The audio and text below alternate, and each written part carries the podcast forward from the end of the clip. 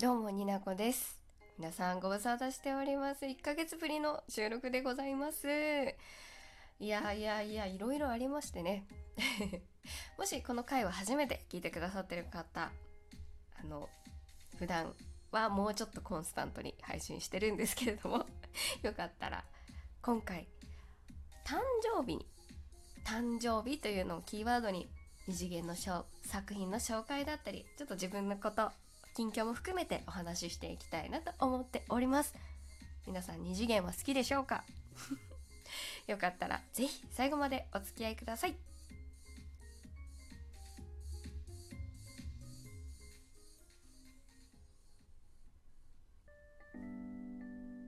改めまして二次元に連れてってのになこでございます。先月3月9日33歳となりました。になこ。ありがとうございます。まあね33歳にもなれば誕生日かで結構終わるんですけれどもいろいろねつながりがある方からお祝いをたくさんいただきました。誠にありがとうございます。いただいたお言葉だったりお便りだったり大事に読んでおります。そしていただいたイラストなどはサイトにまとめておりますのでよかったら概要欄からぜひ目を通していただけたら大変嬉しく思っております。あーね誕生日ですよ。33か。子供の頃って割とこう20代ってすっごく大人に見えたし30代なんて子供がいる世代親？みたいな感覚で見ていたんですけれどもまあねそんなことは全くない。ずっと子供のままでいるよみたいな。ころございます。33になっても2次元に連れてって2次元に連れてってでやっていきたいと思っておりますので よろしくお願いします。何を言っているんでしょうか。ちなみに皆さん自分の誕生日と同じ誕生日設定のアニメキャラクターとかって知ってます？まあ漫画でもいいんですけど2次元の。私はもともとあのワンピースが大好きなのでワンピースね結構誕生日を読者が勝手に「これでいいですか?」って言ったらオダッチってあの原作者が「いいよ」って適当にこう回答するっていう名物の企画があるんですけれども3月9日はあの麦わらのルルフィのあの海賊麦わらの一味の中のあの船大工のフランキーとあとまあルフィに麦わら帽子を託したあのシャンクスとかも誕生日3月9日だしウェイって感じでしょ？であとあのジュラキュール・ミホークですよ。あの七部会の。ミホークも3月9日生まれ。ミホークだからだそうです。もうそんな感じで3月9日生まれ。ワンピースのキャラクターで結構重要人物多いんです。嬉しい。であとは私がってるのではナルトのテンテンも3月9日生まれなんですよ。でなんか概要欄にねあのお誕生日365日自分と同じアニメキャラクター漫画のキャラクターの誕生日一緒のがわかる斎、えー、藤さん概要欄キャラタンっていうのが載せておりますのでぜひご自身のキャラクター調べてみご自身のキャラクターじゃないわ。ご自身の誕生日と同じキャラクターご存じない方は調べてみるとちょっと新しい作品に出会ったり楽しいかもしれませんのでぜひご覧になってください。ね。ちなみになんですけれどもいろいろ調べてたら3月9日誕生花お花ですね。薄紫淡い紫のフリージア。花言葉は豊かな感受性。誕生石はキャッツアイ。宝石言葉は心変わりです。だそうです。うーんそうなんじゃないって思ったりそうじゃないんじゃないとか思ったりもしましたがまあまあまあまあ誕生花とか花あの誕生石とかいろいろ調べるとこうまあ私以前二次創作 全然言えてないんですけど二次創作活動とかしてたのでこうなんかこう十二心が高ぶるみたいなところあるんですけど みんなも調べてみたらいいんじゃないでしょうか。そんな皆さんにいろいろねお祝いしていただいた中あのお祝いのメッセージをあのお便りでいただいた方がいましたのでちょっと読ませていただきたいと思います。になこさんお誕生日おめでとうございます。好きなことを好きなように語る。そんなになこさんの配信にいつも勇気と元気をいただいております。ありがとうございます。いつも気にかけてくださりありがとうございます。本当に大好きなお姉ちゃん。イエーイ。また世界が落ち着いてになこさんが3次元で遊べることができたら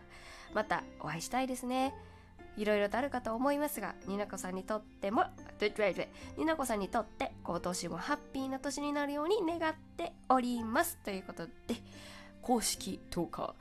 ーラジオトーク内の公式番組をお持ちのアンドロデオ風子さんダイスを考えた人です。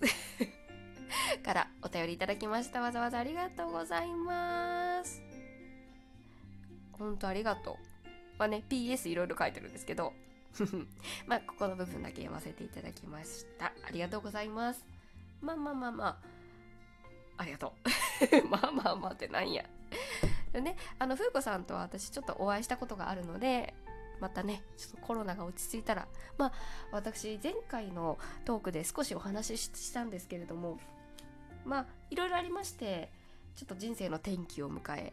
全然違うところで転職し、お仕事を始めているのでいろいろとね落ち着いたら是非また遊んでいただけたらなと思っております、まあ、基本的には2次元に連れてってって2次元にね憧れてる私なのであまり3次元で人と会うっていうタイプではないんですけど、まあ、一度お会ったかお会いした方にはね全然大丈夫なのでふーちゃん遊びましょうというわけでお便りありがとうございました。ちなみにですね今回そのお誕生日というところでまあ自分の誕生日について語ろうかなと思っていたんですけれどもあその前にこの話したいと思ってたんだった急に思い出して台本書いたけど今日と今日さ結局なんかまとまらなかったから台本なしで喋ってるんですが誕生日に私パソコンをあのー、ディスプレイの顔の部分からあの床に落としまして 誕生日にパソコンを壊したんですよ。ね、本当に嫌だ。で、まあ、いろいろあって、まあね、アニメをなかなか見る環境がね整わなかったんですけれどもこの機会にちょっと誕生日にまつわるアニメを見たいなと思ってやっと見れたので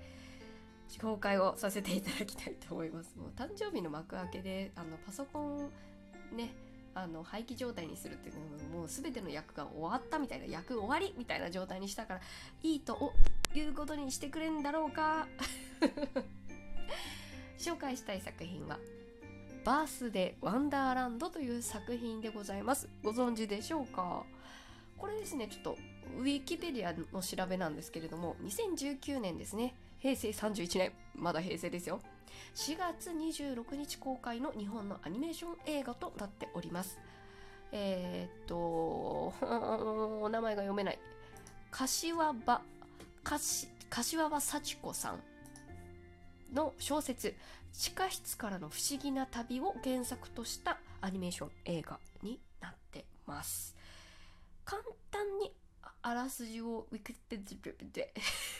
ィア の部分かいつまんでお話しすると主人公は小学生のあかねちゃん。あかねは誕生日の前日骨董屋で錬え？骨董屋で錬金術師。ヒポクラテスと小人のピポに遭遇します。2人から私たちの世界を救ってほしいと懇願された茜は自信のない性格から断ろうとしたがおばのちいちいちゃんと呼んでますね。ちいに促されるまま異世界。幸せの幸せ色のワンダーランへとはでもう一回言わせてもらってもよろしいか？異世界幸せ色のワンダーランドへと飛ばされてしまうというですねファンタジーの作品となっておりますね、これ好きな人は好きな設定じゃないでしょうか。まあ、主人公は小学生の子なんですけれども、まあ、王道なテーマと王道な話の筋ではあります。やっぱり、こう、小学生のあかねちゃんがいろんな経験を重ねて世界の広さを知って価値観が広がって一つ大人になるよっていう作品ではあるんですけれどもなんかねこのあかねちゃんがキャラクターの設定が私すごい好きで小学生のあかねちゃんがすごいさっきも言ったんですけど結構内気というか保守的な性格でなんかやりたくないことはもう嫌だ嫌だってダダをこねるタイプの、うん、自分の中のルールを大事にする子なんですね。で自分の常識から外れてることはあまりしたくないタイプ守りの姿勢のタイプの子があかねちゃん。であかねちゃんと全く正反対の性格なのがおばのちーちゃん、まあ、ちーちゃんおばって言ってもま20代後半ぐらいなんですけれどもすごい世界中を飛び回るようなバックパッカーみたいなことをしてたりとかねそんなのもあるしおおらかで突発的なことを楽しめる自由な人。この2人の関係性もちょっとずつあのちーちーちゃんじゃない。あのあかねちゃんの価値観が広がることでこう関係性が良くなってくる表現だったりとかまあ、単純にファンタジーとしてのこの表現色の表現がすごく素晴らしい作品となっております。で、まあ、大筋の話よりも私が名言が2つあって私の中でそれを紹介したいなと思っております。1つ目。ありとあらゆるものは水のおかげで命を得ている。命とは色だ。水がうまく循環すれば美しい色を保つことができるのだが。これが1個目ね。これ水っていうところを強く強調してるセリフだと思うんですけど私はどちらかというと循環の方に注目しました。皆さんはどう受け取りましたか？水水 水ではなくとも感情とか疲労とかそういうものも体のこの循環がうまくいくと命は保てるなってすごく思ったんです。もう一個の名言ですね。どんなにいい道具でも一番大切なのは使う人の思いだ。これはめちゃくちゃ共感しました。今私ラジオトークというアプリで配信してますけれども、まあ、悪く使うこともできます。でもどういう風に使いたいか自分の思いを大事にして今後も合間を見て配信していけたらなと思っております。というわけで作品紹介でした。